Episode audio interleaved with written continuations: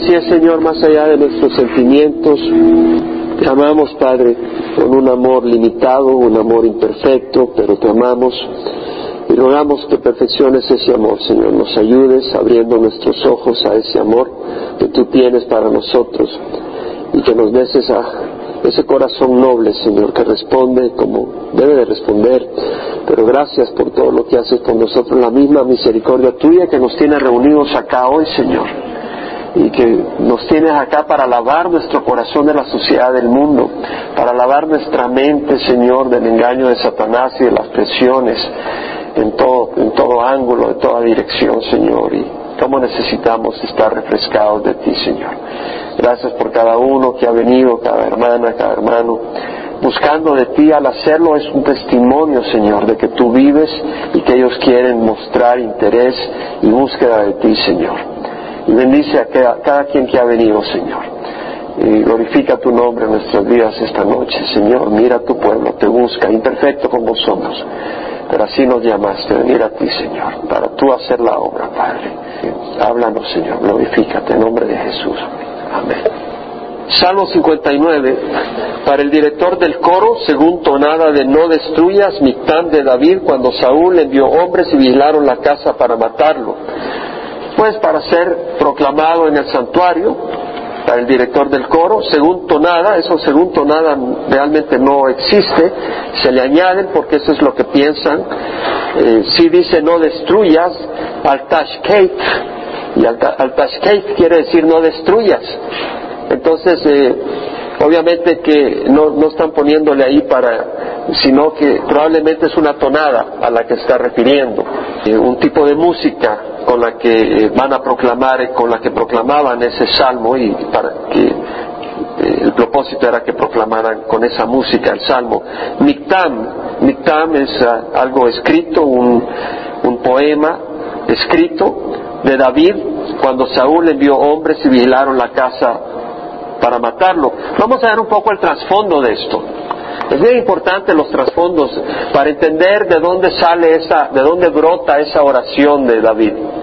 David está desesperado, eh, está huyendo por su vida, pero hagamos unas reflexiones que son de enseñanza para nosotros. En 1 Samuel capítulo 18 tenemos el evento cuando David regresa de matar a, a Goliat, el filisteo.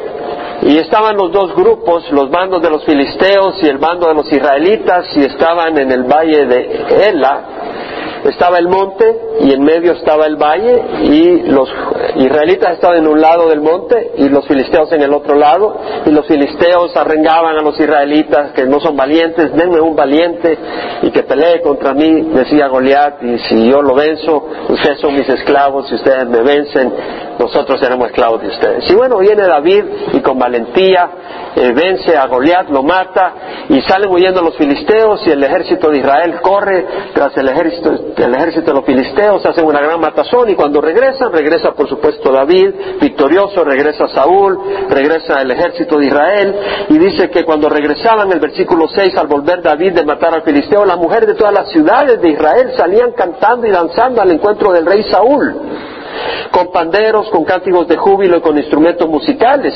Y mientras tocaban decían, Saúl la mataba a sus miles y David a sus diez miles. Era la verdad. Entonces Saúl se enfureció, pues este dicho le desagradó y dijo, han atribuido a David diez mil, pero a mí me han atribuido miles, y qué más le falta sino el reino. De aquel día en adelante Saúl miró a David con recelo. Tenga en mente de que el Señor se había apartado de Saúl. El Espíritu de Dios se había apartado del rey Saúl. Y Saúl, eh, de hecho, no fue quien ah, peleó contra Goliat, se había acobardado. No tenía el espíritu, quien tenía el espíritu en ese momento era David, quien peleó contra Goliat y lo mató. El espíritu de Dios se había apartado de Saúl por su arrogancia, se había apartado de Saúl por su desobediencia, por su independencia. Saúl se había vuelto un hombre independiente, y eso no le gustó al Señor, independiente de Dios y de la voluntad. Y de las autoridades que Dios había puesto sobre él. La autoridad que había puesto sobre el Señor, sobre Saúl, era Samuel. Pero vemos que Saúl no había obedecido. En 1 Samuel, capítulo 13, leemos cómo cuando los filisteos vienen contra Saúl, que era rey, David todavía no era rey. Cuando vienen contra Saúl, Saúl se desespera porque viene un gran ejército de los filisteos. Y él tenía que esperar por Samuel para ofrecer sacrificios, holocaustos y sacrificios de paz. Y tenía que esperar y esperó, pero se le acababa el tiempo y la gente se le empezaba a ir, entonces se desesperó y él mismo ofrece el holocausto, que no le correspondía a él, le correspondía a Samuel, y Samuel le había dicho que esperara por él, pero él se desesperó y no se sometía a la autoridad que Dios había puesto sobre él, que era la de Samuel, la autoridad espiritual. Y él actuó basado en su lógica, en su propia mente, no basado en obediencia y ofrece el holocausto. Y viene Samuel y le dice, ¿qué has hecho? Y en el versículo 11 Saúl respondió, como vi que el pueblo se me dispersaba, que tú no llegabas dentro de los días señalados y que los filisteos estaban reunidos en Nimas, me dije, ahora los filisteos descenderán contra mí en Gilgal. Y no he implorado el favor de Jehová. Así que me vi forzado y ofrecí el holocausto. Y Samuel dijo a Saúl, has obrado neciamente, no has guardado el mandamiento que Jehová tu Dios te ordenó, pues ahora Jehová hubiera establecido tu reino sobre Israel para siempre, pero ahora tu reino no perdurará. Jehová ha buscado para sí un hombre conforme a su corazón y Jehová le ha designado como príncipe sobre su pueblo porque tú no guardaste lo que Jehová te ordenó. Entendemos acá que el Señor le está diciendo a Samuel, a Saúl, a través de Samuel, que el reino se lo va a quitar y se lo ha dado a otra persona eh, que tiene de acuerdo al corazón del Señor. ¿Por qué? Por la desobediencia. Y es muy importante la obediencia dentro del ministerio, la obediencia dentro del hogar, la obediencia dentro del trabajo. De hecho, quiero dar una serie de unas cuatro enseñanzas para todos los que están sirviendo dentro de la iglesia. Porque realmente se necesita tener un espíritu de sumisión para poder servir en la casa, para poder servir en la iglesia, para poder servir en el trabajo. Y cuando nosotros no estamos bajo la, dirección que el Señor pone, estamos rebelándonos contra el Señor si es la dirección que el Señor pone. Y eso es muy importante para que haya unidad en el hogar, para que haya unidad en, la iglesia, para que el nombre de Dios sea exaltado en el trabajo.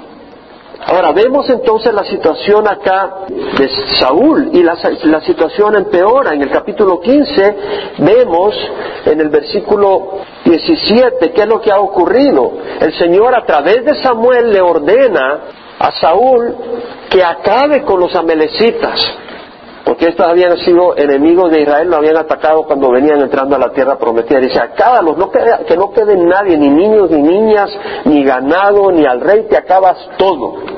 ¿Y qué hicieron ellos? Vencieron, pero guardaron el ganado, lo mejor del ganado. Lo vamos a sacrificar al Señor, claro, sacrificarlo porque comían ellos parte de ello. Pero lo que no servía, eso sí sacrificaron al Señor. O sea, lo quemaron, destruirlo totalmente, dedicado al anatema. El Señor le había dicho que lo dedicaran al anatema, es decir, quemarlo todo, no probar nada. Pero ellos agarraron lo mejor del ganado, las vacas hermosas, los bueyes, los corderos buenos. Esto lo vamos a guardar para dedicarlos al Señor, no como holocausto necesariamente, sino como ofrendas de paz, ofrendas de gracia, lo que sea. Y al hacerlo, ellos comen su parte. Y salvaron al rey Agag, no mataron al rey Agag porque era rey, entonces lo van a...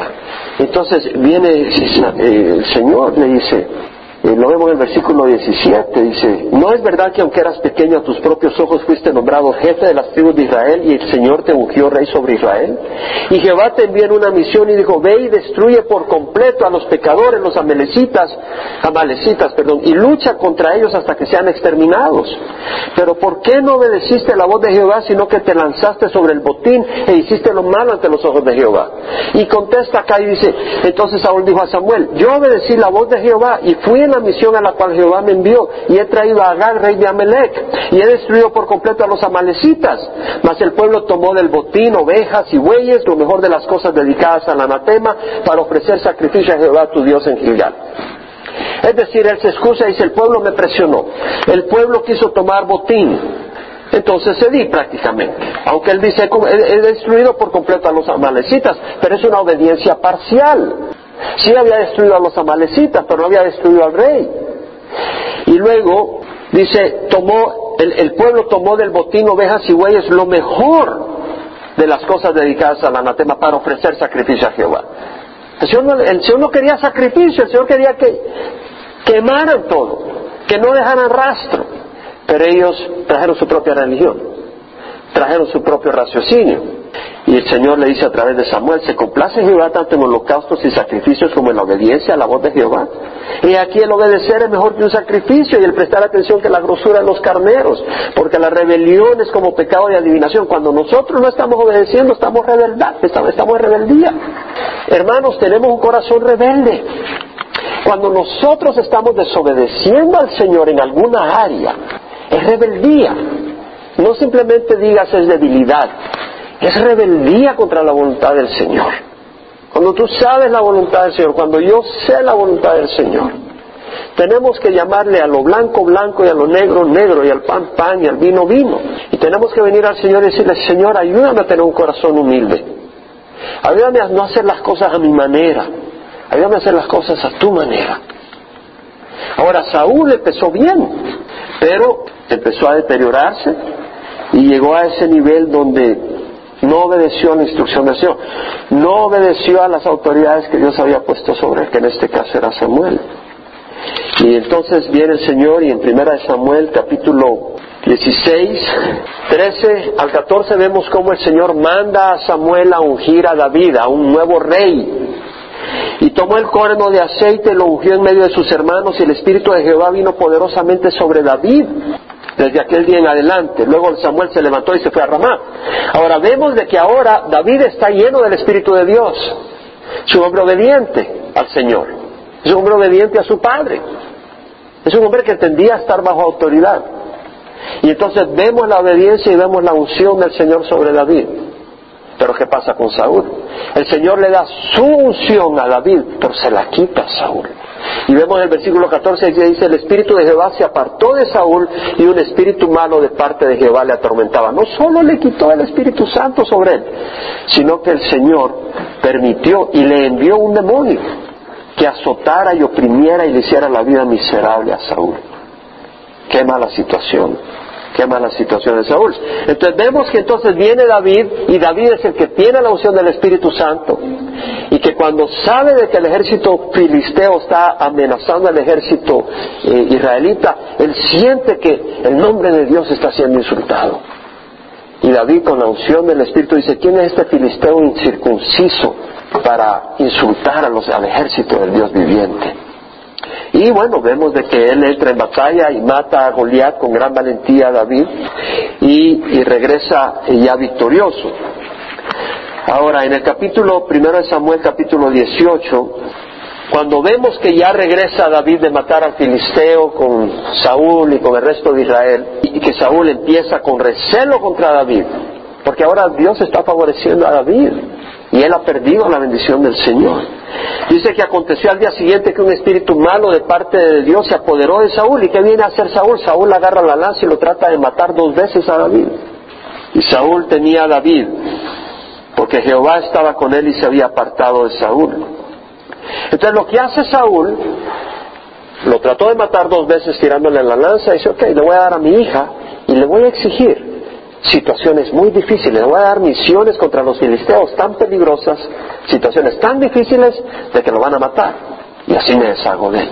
Él planeó cómo deshacerse de Saúl, de, David. Entonces le dio a su hija Merab, le prometió a su hija Merab, pero no se la dio en matrimonio. Aunque ya se la tenía que haber dado por el hecho de haber matado a Goliat, porque esa era una de las promesas que había hecho Saúl que le iba a su hija, pero no se la dio. Y ahora le vuelve a decir, te voy a dar mi hija Meral, pero sé valiente en las misiones. Y, David va de valiente y, lo pone a cargo de miles, o de mil, de, ejército de mil. Y, David mata y David vence. Entonces Saúl lo pone en una posición para destruir a David, pero Dios está con David y lo que hace es que se gana más fama, se gana más, más, más fama dentro del pueblo porque por las grandes despojos y las grandes victorias contra los filisteos. Entonces la otra hija de, Saúl, Mical, se enamora de David. Entonces le dice, ok, te voy a dar a mi hija Mical, pero dame, dame 100 prepucios de los filisteos. Dice, ok, no voy a estar como trampa. Va a tratar de matar a los filisteos para darme 100 prepucios y de esa manera lo van a matar a él.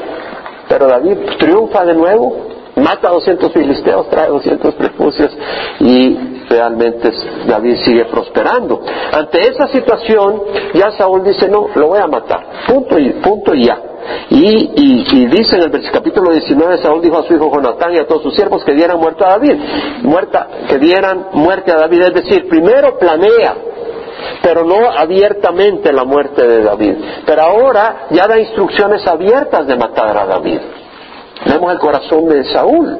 Y Jonatán, el versículo 4, le habla a David, de David a Saúl su padre. Le habla a Saúl diciendo, ¿cómo vas a matar a David? No peques contra David, puesto que él no ha pecado contra ti y, sus hechos han sido de beneficio para ti. En el versículo 6 vemos que Saúl oyó la voz de Jonatán y juró, vive Jehová, que no morirá. Entonces, eh, suelta su ataque y vuelve a recibir a David como que sin nada. Pero en una de esas, en, en un arranque, en un arrebato, le avienta de nuevo la lanza y lo trata de matar. Y David huye. Y ahora Saúl, sí ya, no se hace para atrás con la intención de matar a David. Y entonces acá vemos el evento donde trata de, donde manda a buscar a David a la casa de él para matarlo. Y ese es el trasfondo del Salmo 59, pero leamos el, evento cuando manda a buscar a David. Capítulo 19 de 1 Samuel. El versículo 11 dice, Saúl envió mensajeros a la casa de David para vigilarle a fin de matarlo por la mañana, pero Mical, mujer de David, le avisó diciendo, si no pones a salvo tu vida esta noche, mañana te darán muerte. ¿Cómo supo Mical? David no se había dado cuenta, pero Mical sabía. Sospecho yo de que David, eh, Saúl, los hombres de Saúl habían tratado de compaginarse con Mical de alguna manera. Mira, deja que no se salga de su casa, porque tal vez en la noche si se nos escapa no lo agarramos. Espera, trata de aguantarlo hasta en la mañana y en la mañana lo vamos a agarrar. Pero Mical estaba enamorada de David y fue fiel a David, aunque después actuó tontamente y tuvo que pagar por su error. Versículo 12, Mical descolgó a David por una ventana y él salió, huyó y escapó. Entonces, eh, Mical sabiendo, con un lazo logró sacar a su esposo. Y Mical tomó el ídolo doméstico y lo puso en la cama, puso a su cabecera una almohada de pelo de cabra y lo cubrió con ropa. Es decir, Mical ya estaba prevenida. Ya sabía que iban a venir a buscar a David. Y entonces, cuando Saúl envió mensajeros para llevarse a David, ella dijo, está enfermo. Entonces, pero ahí vemos la idolatría de Mical tenía un ídolo doméstico.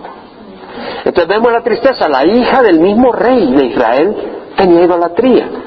Y si la hija del rey de Israel tenía idolatría, había idolatría en el pueblo. Pero vemos la compasión de Dios levantando a un rey como David y trayendo victorias. Pero un pueblo que había de todo, un pueblo mezclado, había gente fiel a Dios, pero había gente idólatra, aún dentro del mismo palacio. Cada uno va a ser juzgado no la nación completa, cada uno va a ser juzgado por su corazón. Y cuando Saúl envió mensajeros para llevarse a David, dijo, está enfermo. Entonces Saúl envió mensajeros a ver a David diciendo, tráemelo a la cama para que yo lo mate. Claramente Saúl está dando a dar a entender sus intenciones. ¿Y a quién está enviando? Está enviando al ejército, a gente de su ejército. Pero esta gente era la gente que había peleado junto a David. Y David había sido un gran hombre de batalla, un gran hombre de guerra. Obviamente que cuando David peleaba ellos se sentían fuertes, porque un hombre con entusiasmo, un hombre con valentía, un hombre que no se rajaba. Y que los filisteos salían corriendo al fin y al cabo. Venían a pelear, pero contra David salían en pedazos corriendo. Entonces ellos se sentían apoyados cuando David estaba en la guerra. Decían, oh, viene David con nosotros, vamos a salir victoriosos. Y ahora son estos los hombres que son enviados por Saúl para jalarse a, David. Y cuando los mensajeros entran, ven aquí el ídolo doméstico eh, sobre la cama con la almohada de pelo de cabra a su cabecera. Y Saúl dijo a Mical, ¿por qué me has engañado de esta manera y has dejado ir a mi enemigo? La palabra que dice Saúl habla de enemigo de David, de modo que ha escapado. Y Mical dijo a Saúl, él me dijo, déjame ir porque si no te mato. Mentira. Pero vemos acá, Mical tenía miedo de que su padre eh, tomara represalia. Entonces vemos acá cuando van a buscar a David. Y del versículo 18 al 24 vemos que huyó pues David y escapó y fue a donde estaba Samuel en Ramá. Y le contó todo lo que Saúl le había hecho. Y él y Samuel fueron y se quedaron en Mayot, que está en Ramá. Ahora lo interesante es que David no pelea. David no hace un levantamiento contra Saúl. David obviamente que tenía muchos, mucha gente afín a él, de hecho, en primera de Samuel capítulo 18, versículo 13 al 14, perdón, versículo 14, dice, David prosperaba en todos sus caminos, pues Jehová estaba con él. Y en el versículo 16 dice, todo Israel y Judá amaba a David porque él salía y entraba delante de ellos. David podía haber armado una revuelta, pero no la arma. David era un hombre que respetaba la autoridad de Dios. Y mientras Dios no quitaba a, Saúl, David no tocaba a Saúl. Es un hombre humilde, es un hombre que entendía. ¿Y qué es lo que hace?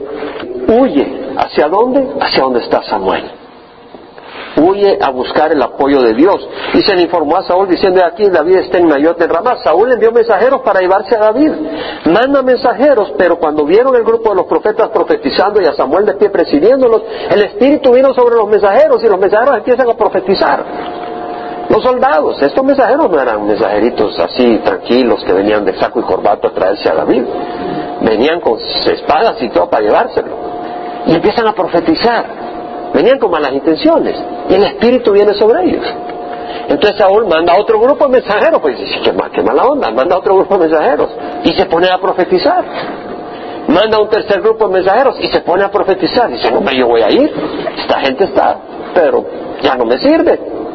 Y va Saúl, y vemos que en el versículo 23 vino también el Espíritu de Dios sobre él, e iba profetizando continuamente hasta llegar a Nayot de Ramá. Y además se quitó la ropa, es decir, está hablando de la túnica externa. También profetizó delante de Samuel y estuvo echado. La palabra literal es cayó desnudo, no desnudo sin ropa, pero sin la túnica externa, todo aquel día y toda la noche. Es decir, Saúl empezó a profetizar, es decir, profetizar no necesariamente hablar de, hechos futuros, pero de proclamar el nombre de Dios y las grandezas de Dios. Es en ese sentido. Y, y luego, ¿qué hace? Cae de cara al suelo en la presencia de Dios, no visible, pero en la presencia de Dios, él estaba en la presencia del Señor y, adorando, y estuvo todo el día y toda la noche. Y se suele decir, también está Saúl entre los profetas, es decir, aquí hay gato, gato por liebre. ¿Sí me explico? Es decir, Saúl no era un profeta, y era un hombre con un corazón malvado, pero en ese momento profetizó. Y esto tiene tremendas enseñanzas y advertencias para nosotros. Me interesa a mí que, yo digo, Dios mío, no que nadie va a estar en el puesto del Señor, pero yo le haría un ataque al corazón a Saúl y ahí se acabó todo. O le produce una enfermedad para que se calme. O alguno de sus enemigos viene y le pegan una, un, espadazo o lo mata. Pero ¿cómo para Dios a Saúl? Le pone el Espíritu Santo. ¿Se te ocurriría a ti? Yo creo que a muy poco, a mí no me ocurriría que Dios pararía a Saúl derramando el Espíritu Santo para que empiece a profetizar. El corazón de él no cambió. El corazón de Saúl no cambió, Saúl continúa, pero no mata a Saúl el Señor ahí. El Señor no para Saúl de ninguna otra manera más que derramando su Espíritu Santo y dándonos una lección a nosotros. Tú puedes empezar bien, pero puedes terminar mal. Y tú puedes tener que el Señor te esté usando en los dones que te ha dado, pero en el corazón estar mal con el Señor. Por rebeldía, por desobediencia. Estar mal con el Señor. Y es ahí donde leemos en Mateo 7, 21 al 23 que el Señor dice, no todo el que me dice Señor, Señor entrará en el reino de los cielos, sino el que hace la voluntad de mi Padre que está en los cielos. En aquel día, muchos me dirán en aquel día, Señor, Señor, ¿no profetizamos en tu nombre? En tu nombre echamos fuera demonios y en tu nombre hicimos muchos milagros. Yo les diré, apartados de mí, hacedores de iniquidad, jamás os conocí. Yo creo que este es una, un llamado en nuestras vidas a buscar la voluntad del Señor en nuestras vidas. Es un llamado a buscar la voluntad del Señor en nuestras vidas. Ahora vemos entonces la situación de David. Imagínate David. David huye, logra huir y escribe este salmo. Líbrame de mis enemigos, Dios mío, ponme a salvo en lo alto, lejos de los que se levantan contra mí. Líbrame de los que hacen iniquidad y sálvame de los hombres sanguinarios, porque aquí han puesto emboscada contra mi vida, hombres feroces me atacan. Líbrame. La palabra en el hebreo, Naatzal, en inglés, me gusta el inglés, dice snatch away, o sea, arrebátame, arrebátame de las manos de los que me quieren destruir quítame de las garras, rescátame, libérame. Y, lo dice dos veces, líbrame de mis enemigos, líbrame de los que hacen iniquidad. Y luego dice, ponme a salvo en lo alto. La palabra en el hebreo acá quiere decir ponme en un lugar inaccesiblemente alto. Es decir, como que te agarren, viene un helicóptero, están todos los enemigos alrededor tuyo y, y, viene un helicóptero y te tira un lazo y tú te agarras y te lleva a una roca donde no hay manera de subir y te pone al tope. Y tú desde arriba lo miras y te ríes porque ya no pueden hacerte ni pío. Es como cuando viene un perro y te subes a seis pies de altura o ocho pies de altura y no te puede hacer nada. Ya lo miras tranquilo que no te puede hacer ni pío. Y así dice, ponme a salvo en lo alto, lejos de los que se levantan contra mí. Sálvame de los hombres sanguinarios. La palabra salvar ahí, Yasha. El nombre de Jesús, Yashua. Quiere decir Jehová es salvación. Le viene la palabra Yasha, sálvame de los hombres sanguinarios. Porque aquí han puesto emboscada, es decir, contra mi vida. Hombres feroces me atacan, pero no es por mi transgresión ni por mi pecado, Jehová. Sin culpa mía corren y se preparan contra mí. Es decir, él dice, yo soy inocente. Y luego dice, despierta para ayudarme y mira. Tú, Jehová, Dios de los ejércitos, Dios de Israel, despierta para castigar a todas las naciones. No tengas piedad de ningún inicuo traidor. Entonces dice, despierta para ayudarme y mira. El Señor no está dormido. Pero lo que vemos acá es que David reconoce que él necesita ayuda. Y esa ayuda viene del Señor. David podía haber huido a Egipto. David podía haber huido a otras tierras lejanas y estar tranquilo. Pero él no huye a ninguna tierra lejana. Y vemos que David confía la situación a Dios. No quiere decir que no haga nada. Él escapa, él escapa por la pared con la ayuda de su esposa. Él actúa, pero reconoce que necesita la ayuda de Dios. Cuando nosotros estamos en una crisis debemos de reconocer que necesitamos la ayuda de Dios. Y vamos a hacer nuestra parte. Me reunía con una familia ayer en una crisis y le digo, mira, y, venimos a pedirle consejo, me dice. bueno, escuchamos, oímos. Y yo, ¿sabes qué? Le digo, solo Dios puede trabajar acá. Aquí solo Dios puede trabajar. Aquí solo Dios puede cambiar corazones. Tú, ni tú, ni tú puedes cambiar corazón de esta persona. Solo Dios. Vamos a orar. Pero tú no puedes hacer nada. Y en la vida nos tocan situaciones donde no podemos hacer nada. Literalmente no podemos hacer nada. Se tenemos que entregar al Señor. Son crisis. Y nosotros queremos ver y ver por dónde le vamos a resolver. Y ahí andamos pensando y dándole vueltas y sabemos que no tenemos la respuesta. En vez de venir y decir, Señor, actúa. Señor, obra. Porque la respuesta no está en nosotros. Y fue una bendición porque en la noche supe que había habido bendición. Y me gocé porque esta familia no conoce al Señor todavía. Y luego dice David, no tengas piedad de ningún inicuo. Bueno, dice, despierta para castigar a todas las naciones. ¿Por qué habla de todas las naciones? Y luego dice, no tengas piedad de ningún inicuo traidor. La palabra inicuo traidor la traduce de distintas maneras. La English Standard Version traduce los que traicioneramente planean maldad. ¿Por qué traicioneramente? Estos eran los que iban a pelear con David, contra los enemigos, contra los filisteos. Y acá le dan la espalda. Acá han venido a buscar a David para llevarlo, para llevarlo a matar. Entonces son gente que son traidores y que son inicuos. Ahora, ¿por qué extiende su clamor de David con todas las naciones? Despierta para castigar a todas las naciones. Es posible que hubieran algunos mercenarios con el ejército de Saúl. Acuérdense de Doeg el Edomita, cuando mandó a matar a, los sacerdotes de Nob. Ese no era israelita, era un edomita. Puede que habían algunos mercenarios. O también David reconoce la naturaleza del hombre y dice, Señor, trae justicia contra toda esta maldad. Que no solo la estamos viendo ahora en Israel, pero sé que está en el mundo. Ven y juzga a las naciones. Que ese es el fruto de las naciones que no tienen temor de Jehová. Y luego dice en el versículo 6, regresan al anochecer, aullan como perros, y, la y rondan por la ciudad de aquí, se jactan con su boca, espadas hay en sus labios, pues dicen, ¿quién oye? En otras palabras, regresan al anochecer, rondan la ciudad, es decir, actúan bajo la cobertura de la oscuridad, se esconden para, para atacar sorpresivamente, para poner trampa. Ese es el carácter del hombre malvado, actúa en la oscuridad. Hay personas que actúan en la oscuridad y buscan destruir tu hogar. Es el fulanito, la fulanita que llama por teléfono y dice alguna cosa que no es de Dios y empieza a poner veneno para destruir el hogar. o es en el trabajo y dice una mentira, dice una cosa, dice la otra cosa, y lo que busca es ponerte trampa, trabaja en la oscuridad, te sonríen, te abrazan, pero están trabajando en la oscuridad.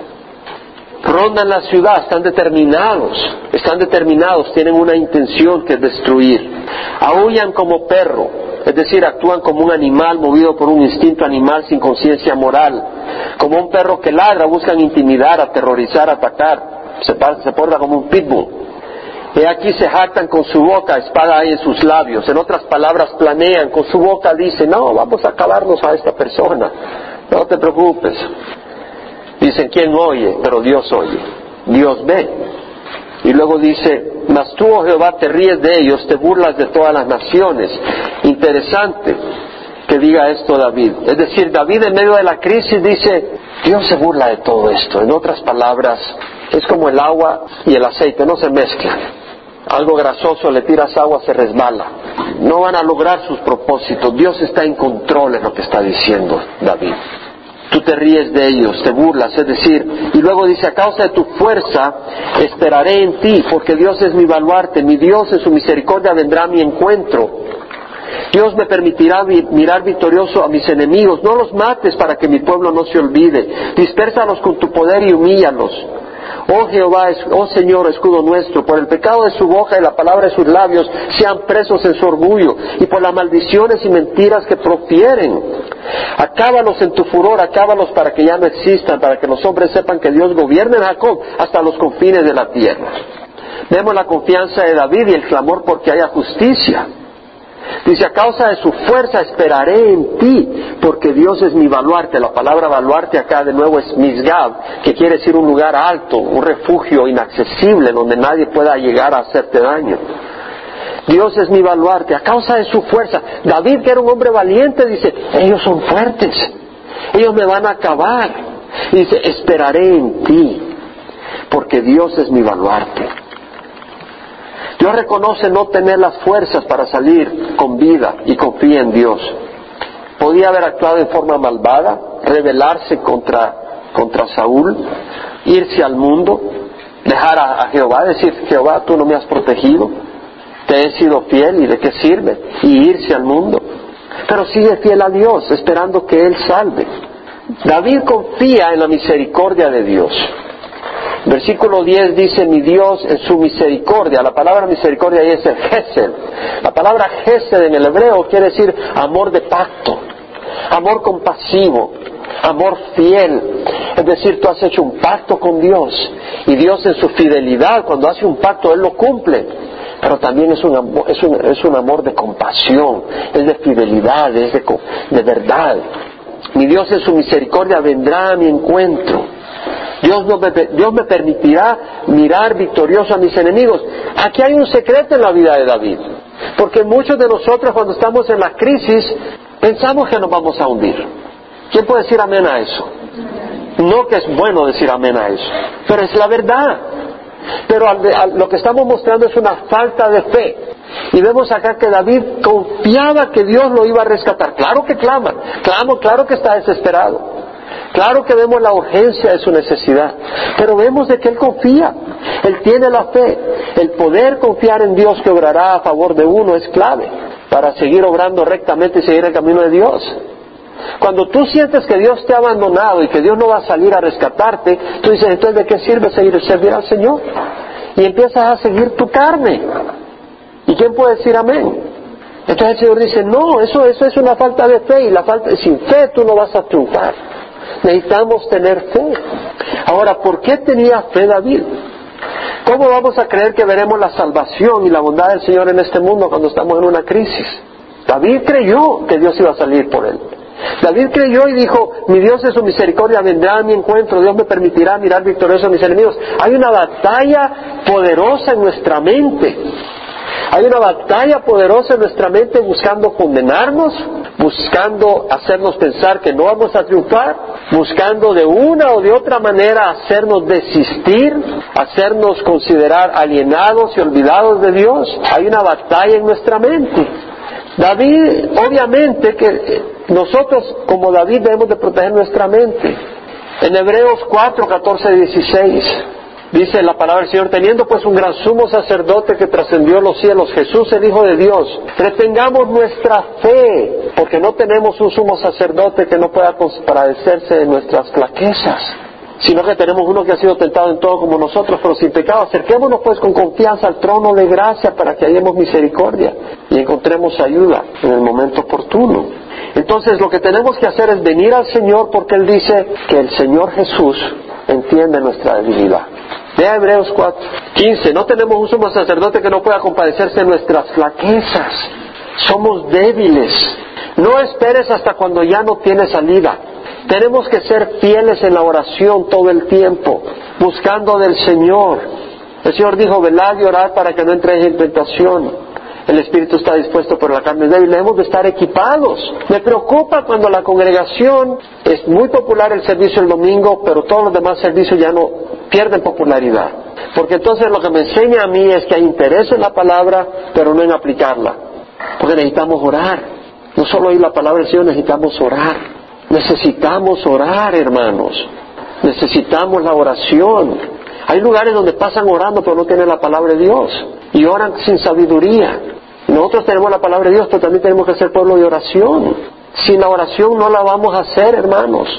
Sin la oración no la vamos a hacer, sin animarnos unos a otros. Estamos volviendo a la tradición. En la tradición fui a misa, ya cumplí. No estamos en la iglesia tradicional. Estamos en la iglesia viva de Cristo. Necesitamos reunirnos y animarnos unos a otros. Animarnos unos a otros. Estamos en una batalla espiritual seria. No lo digo regañando, hermanos, espero que me lo tomen a bien.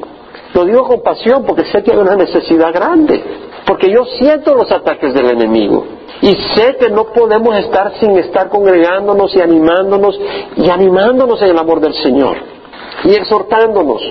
Ahora, una otra área para poder tener esa fe, porque es en la oración y en el estudio de la palabra que nos animamos o no.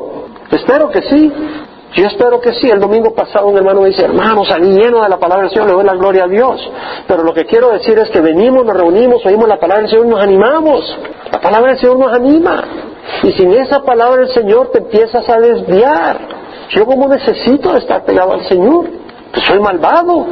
Aquí ustedes no, pero yo soy malvado. Yo necesito constantemente al Señor para que me limpie, me guíe, me fortalezca. Ahora, también necesitamos reconocer la mano de Dios en nuestro favor a través de las palabras de ánimo que Dios nos envía por medio de otras personas. Recibía un correo de Venezuela el día de ayer y que decía, no trabajas en vano, hermano. Ahí del aire, no estás trabajando en vano. Sin ninguna razón, alguien me escribió esa nota. Y recibo otro correo de alguien que me dice, oh, de Ecuador, no dejes de hacer lo que estás haciendo, hermano y luego recibo otro. ¿Y tú sabes que yo veo la mano de Dios en eso? Yo sé que es la mano de Dios. Hermano, yo estoy pastoreando por la mano de Dios, no por mí. Es Dios el que me lleva.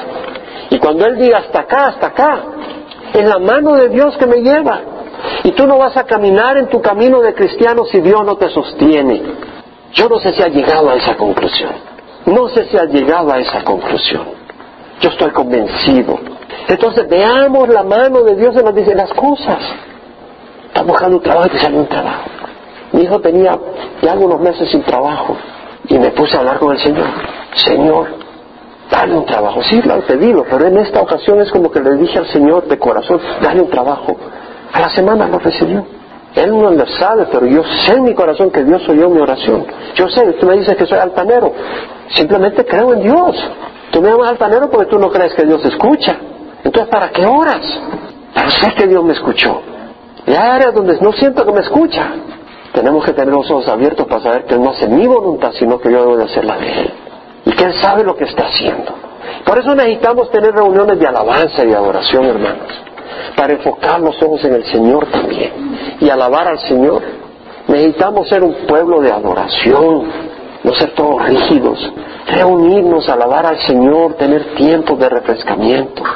Aprovechemos estas cosas que el Señor nos da. También debemos de caminar rectamente para tener confianza que Dios está con nosotros, porque si observo iniquidad en mi corazón, el Señor no me escuchará, dice la palabra. Y luego dice David, no los mates, no porque no quiera que se mueran, pero dice, para que mi pueblo no se olvide, dispersalos con tu poder y humíalos, oh Señor, escudo nuestro. En otras palabras dice, hazlos un ejemplo de lo que no debe de serse. No lo desaparezcas de un solo, porque si se mueren así de rápido, desaparecen y nadie sabe. Humíalos, dice David. Avergüenzalos, que la gente diga, mira lo que pasó por ser así. Para que tú tengas en Israel un pueblo justo y recto que no camine en ese camino. Tenemos el deseo de justicia. ¿Quién inspiró a David cuando escribió estas palabras? El Espíritu Santo. ¿Sabes qué? El Espíritu Santo quiere un pueblo sano. Y luego dice, por el pecado de su boca y las palabras de sus labios sean presos en su orgullo. Las palabras, la maldad, cómo se propaga con la boca. Hermanos, Santiago tiene toda la razón al decir que es un miembro malvado. La lengua es un miembro malvado. Se dice, se habla, se trama, sean presos en su orgullo, la arrogancia, hermanos, que no nos alcance el pie de la arrogancia. Que Dios nos ayude a caminar en mansedumbre. Caminar en mansedumbre, hermanos, no es caminar con la cabeza baja. Caminar en mansedumbre es caminar en obediencia al Señor y a las autoridades delegadas que tiene el Señor en nuestras vidas.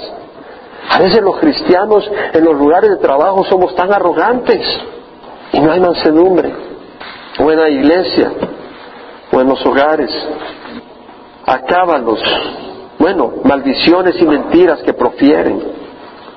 Acábalos en tu furor, acábalos para que ya no existan. El furor, el, el calor, la indignación, esa es la palabra furor. El enojo ardiente, el disgusto ardiente. O sea que dice, acábalos en tu furor. David está reconociendo que Dios es un Dios de justicia y que Dios un día va a traer justicia contra los que actúan contra el inocente. Mía es la venganza, yo pagaré, dice el Señor. Romanos 12, 19 hace referencia a eso. Nunca os vengáis vosotros, dad lugar a la ira de Dios. Dios ahí tiene una ira y un día se va a vengar. Y luego dice, regresan al anochecer, aullan como perros y rondan por la ciudad, merodean buscando qué devorar y si no se sacian, gruñen. Vuelve al mismo proceso, al mismo concepto de la bestialidad de estos enemigos. Y dice, pero yo cantaré de tu poder. Sí, gozoso cantaré por la mañana tu misericordia.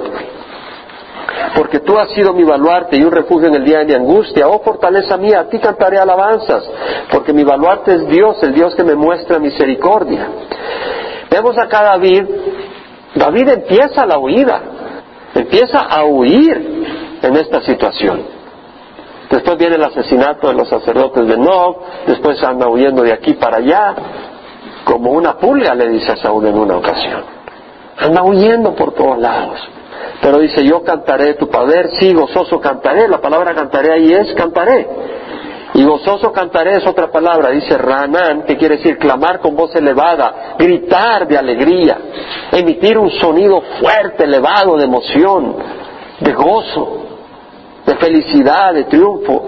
Dice, gozoso cantaré por la mañana tu misericordia, o sea, declararé tu misericordia, el Gesel, la fidelidad del Señor, porque tú has sido mi baluarte, el lugar alto, inexpugnable, y un refugio en el día de mi angustia. La palabra angustia aquí quiere decir apretado, angosto, un, un lugar difícil, estrecho, de adversidad, una roca, es decir, algo duro que no da, no da, no da espacio para moverse.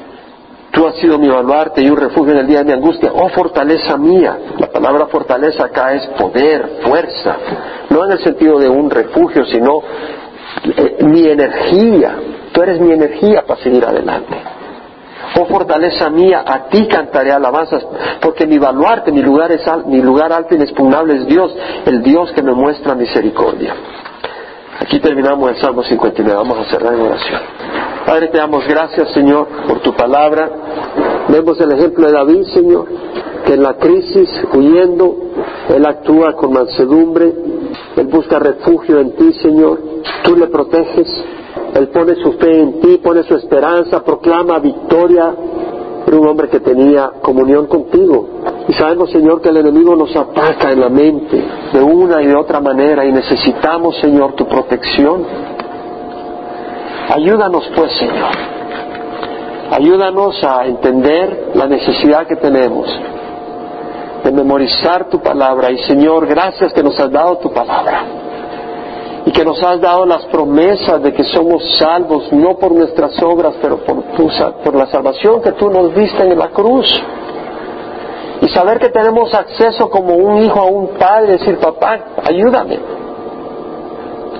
Yo no sé qué situación pueda estar pasando cada quien acá, pero sabemos que en la congregación hay muchas crisis, Señor. Y tú has prometido liberarnos, Señor. Tú has prometido, dices, clama a mí, yo te responderé. Esa es una promesa, no dice, tal vez te respondo. Y otra palabra dice, todo el que invoque el nombre del Señor será salvo. Tú has prometido, Señor, rescatarnos, Señor, de cualquier circunstancia.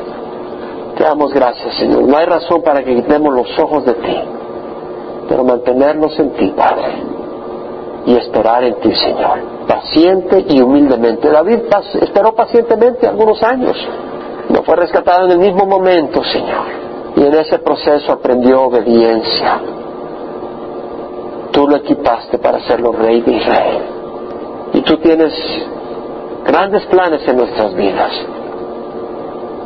Entre más difícil es la dificultad, entre más fuerte la lucha, es porque los planes que tú tienes son maravillosos para nuestras vidas. Y tú has prometido estar con nosotros. Dale descanso a cada hermano, cada hermana de la iglesia, Señor.